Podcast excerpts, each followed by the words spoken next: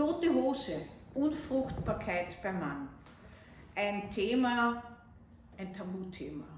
Hat es früher gar nicht gegeben, darüber zu diskutieren. Heute weiß man, dass in 50 Prozent der Fälle eines fehlenden Kindes bei drängendem Kinderwunsch die Ursache beim Mann liegt.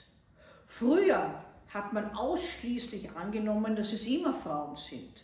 Die tote Hose, die ja in anderem Zusammenhang immer wieder genannt wird, ich spreche jetzt nicht von der deutschen Band, sondern von den Erektionsschwächen von Männern, hat damit eigentlich gar nichts zu tun, sondern einfach damit, dass entweder zu wenig Spermien äh, vorhanden sind oder die zu träge sind, in jedem Fall, dass die Ursache der Unfruchtbarkeit männlich ist.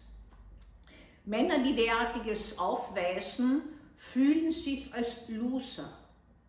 Sie haben das Gefühl, es fehlt im Kern des Körpers das wesentliche Element, die Essenz ihrer Männlichkeit.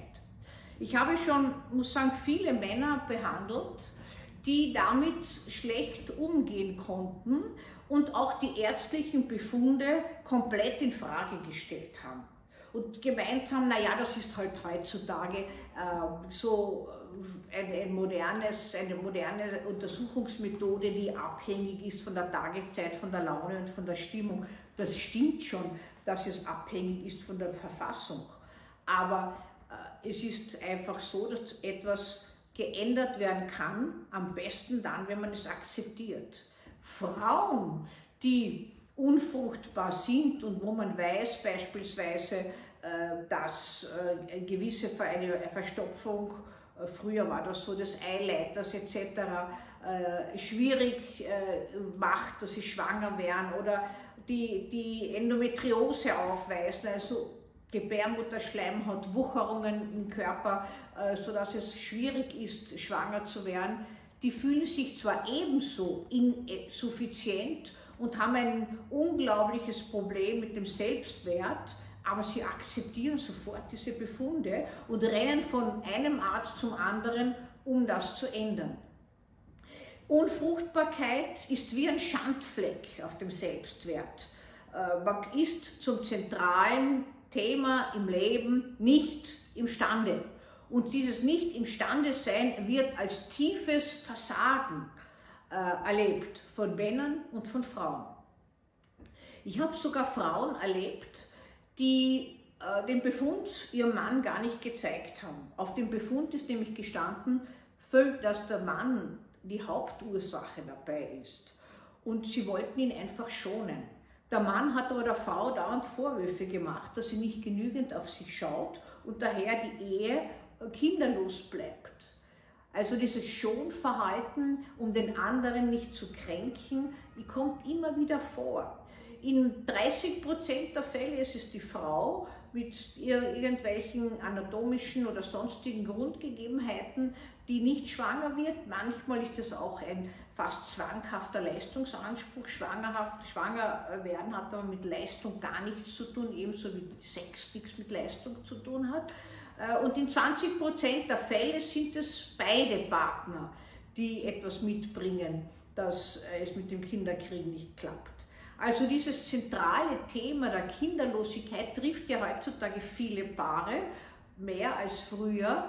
Und äh, auch diese Kinderwunschkliniken können ja ein Lied davon singen, weil die äh, künstliche Befruchtung klappt ja auch nur meines Wissens nach in etwa einem Viertel der Fälle. Und ich habe schon etliche Frauen behandelt, äh, die äh, gekommen sind und grundlegend an sich etwas ändern wollten.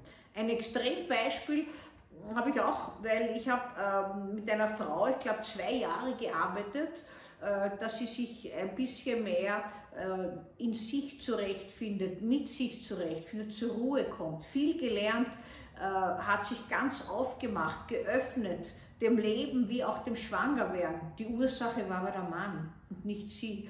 Also da gibt es so viele Fälle und äh, das Fatale dabei ist, dass das in Beziehungen kaum thematisiert wird. Da hat einer Angst, dem anderen weh zu tun. Aber das Wesentliche wäre, dass man ohne Wertung frei darüber spricht. Ich habe auch schon Paare oder Einzelne und dann Paare in meiner und dann das Paar erst in meiner Praxis gehabt, wo einer mir sagt, ich stehe jetzt vor der Wahl. Entweder führe ich mit meiner Partnerin weiter eine kinderlose Beziehung oder ich trenne mich von meiner Partnerin, wende mich einer anderen zu und kann mit dieser dann meinen innigsten Wunsch, nämlich Kinder äh, ins Leben zu setzen und in einer Beziehung aufzuziehen, erfüllen. Eine hochambivalente Überlegung. Und manchmal äh, ist es dann so, dass man so lange überlegt und wartet und bis, so lange äh, immer wieder hin und her jongliert und hofft auf irgendwas, bis es dann bei der Frau die biologische Uhr äh, entscheidet, sozusagen, äh, ist es, geht noch irgendeine Änderung im Lebensstatus, kann ich noch ein Kind äh, bekommen oder nicht? Oder ist das eh schon alles gelaufen? Und dann gibt es manchmal im späteren Leben so Abrechnungen, das finde ich dann besonders tragisch, Abrechnungen über eine Zeit, die lange vorbei ist, die man auch nicht mehr ändern kann. Man könnte sagen, eine verschwendete Zeit, aber es ist hier noch immer eine Wunde vorhanden. Beispielsweise fällt mir ein, eine Frau, die in Liebe bei ihrem Mann geblieben ist, der sie gezwungen hat, so hat sich geschildert, sie hat sich auch zwingen lassen, zu verhüten, weil er kein Kind will. Es hat sie niemand gezwungen zu bleiben, sondern sie sich selbst. Aber sie hat ihm und letztlich ihr bis ins Alter Vorwürfe gemacht.